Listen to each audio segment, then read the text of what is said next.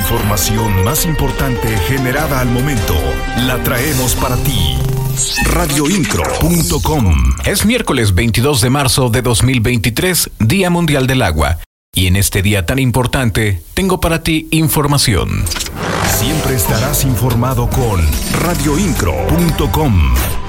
El gobernador Mauricio Curi González anunció a través de un video en redes sociales la llegada de un nuevo concesionario para el transporte público, mismo que pondrá en circulación 60 nuevas unidades para 11 rutas, las cuales dijo son las que presentan mayores tiempos de espera debido a la demanda de las mismas. Destacó que estas nuevas unidades comenzarán a circular el 22 de marzo y estarán en su totalidad en las calles el 26 del presente mes. Curi González indicó que esta acción forma parte de los cambios de fondo que se están realizando en beneficio de las y los queretanos. Las noticias de Querétaro están en radioincro.com.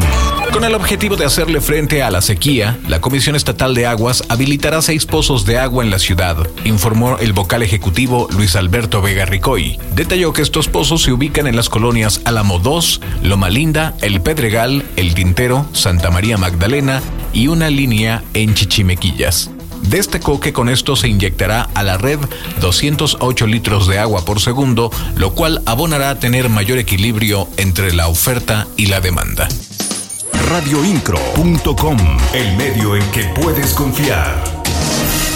Integrantes del Sindicato Único del Personal Académico de la Universidad Autónoma de Querétaro, Supaguac, aceptaron el ofrecimiento del 4.7% de aumento al salario, con lo que se conjura la huelga en la universidad.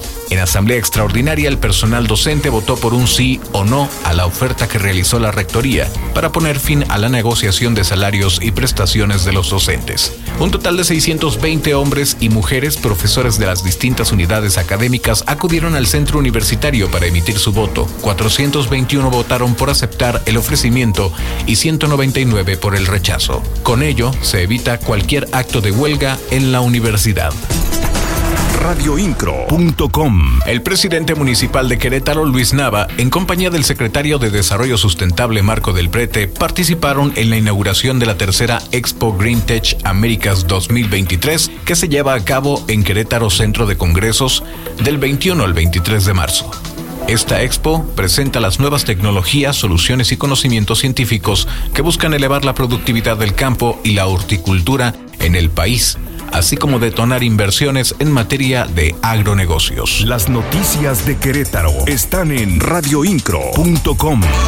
El secretario de Seguridad Ciudadana Giovanni Elías Pérez Hernández informó que a partir del 20 de abril se comenzarán a mandar las fotomultas a los domicilios de los infractores que rebasen los límites de velocidad permitidos en el anillo vial Frei Junípero Serra.